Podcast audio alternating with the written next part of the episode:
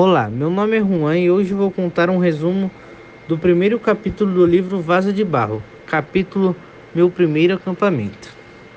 Aquele era meu primeiro acampamento. Morávamos em Oakland, na Califórnia.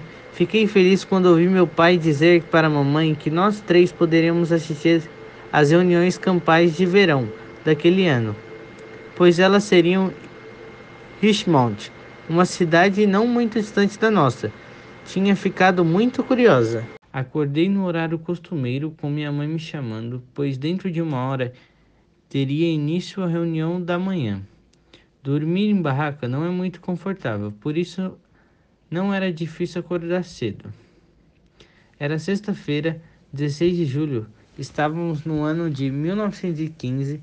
Eu nem imaginava que meu primeiro acampamento traria surpresas que influenciaram para sempre minha vida, mas isso é algo que eu só entenderia mais tarde. Desde aquela época, as famílias mantinham contato por meio de cartas. Ocasionalmente nos encontrávamos. Ana Beatrice, a mãe de Gares, veio em minha direção, dizendo: Como você está elegante nesta manhã.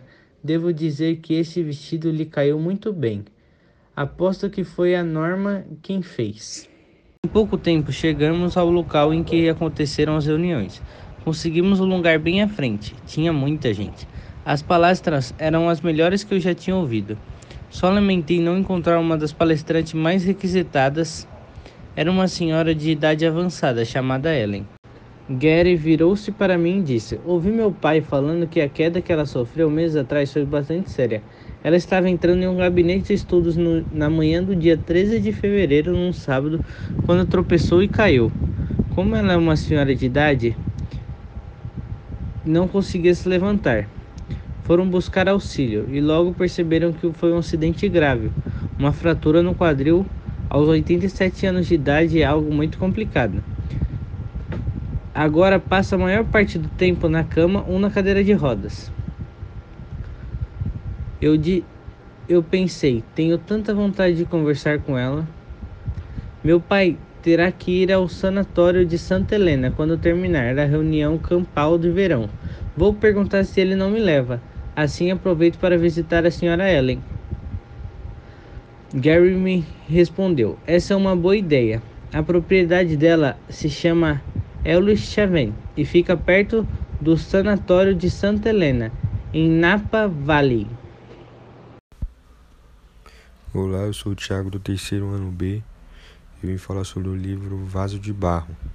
Vou falar sobre o capítulo 2, Notícia Triste. Bom, Logo no começo fala que parecia que aquela sexta-feira, 16 de julho de 1915, seria um dia normal no acampamento. Tiveram as, as reuniões de sempre, os preparativos para o sábado começaram. Era possível ver as pessoas agitadas para deixar tudo pronto antes do pôr do sol.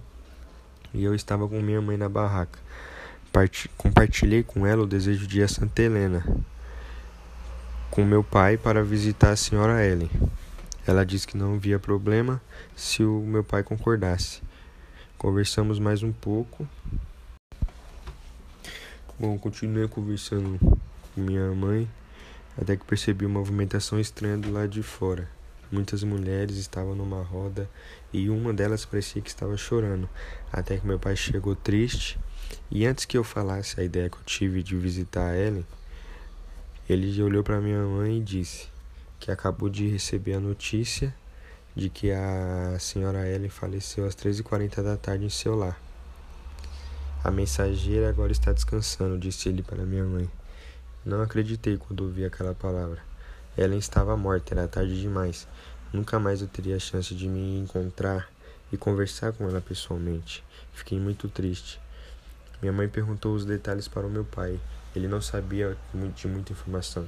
Só disse que ela teve uma morte tranquila, morreu como uma criança, sem sofrimento, que dormiu e descansou.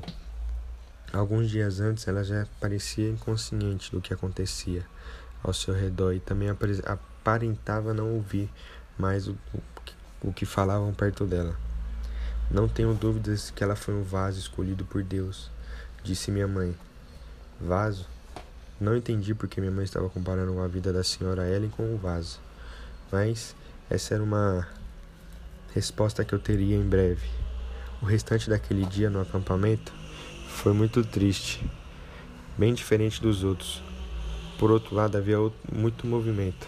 Meu pai se ausentou para uma reunião com os organizadores do acampamento, enquanto fui buscar água para minha mãe terminar as tarefas da sexta-feira.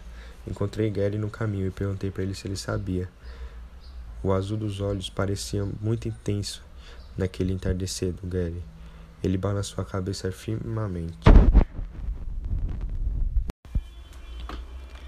E disse que soube da notícia.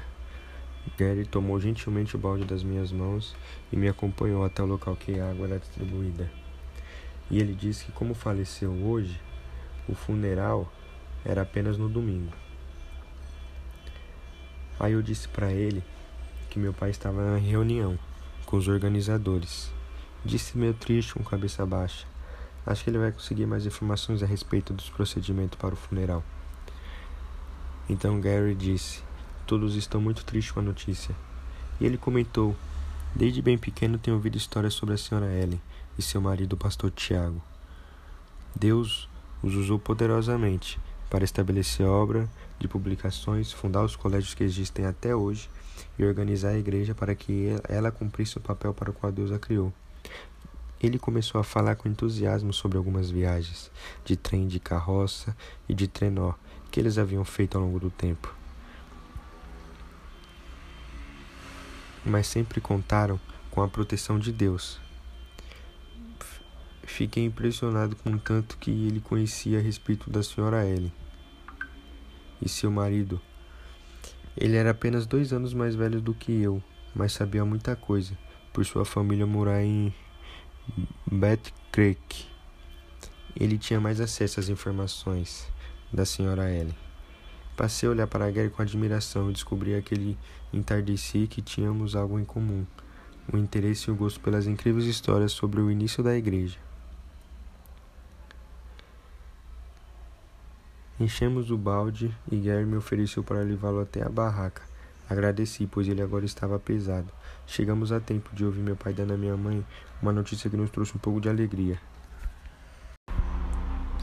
Meu pai havia dizendo que o pessoal da Associação da União do Pacífico e da Associação da Califórnia havia solicitado que uma cerimônia fosse realizada também em Richmond, no acampamento em que nós estávamos, e no dia seguinte o funeral da senhora Ellen em Elsham. Não acreditei no que estava ouvindo. Eu finalmente teria, teria a oportunidade de presenciar a cerimônia de despedida de Ellen White. Meu pai não entendeu nada quando me aproximei dele e beijei-lhe o rosto. Apenas Gary entendeu minha atitude, pois estava muito feliz porque poderia ver a cerimônia de despedida da Ellen. Ele olhou para minha mãe e apenas sorriu. Tratava-se de algo triste. Era verdade, mas fiquei muito feliz o presente que Deus estava me dando. Aquela cerimônia mexeria para sempre com minha vida, pois teria a oportunidade de se despedir da senhora Ellen.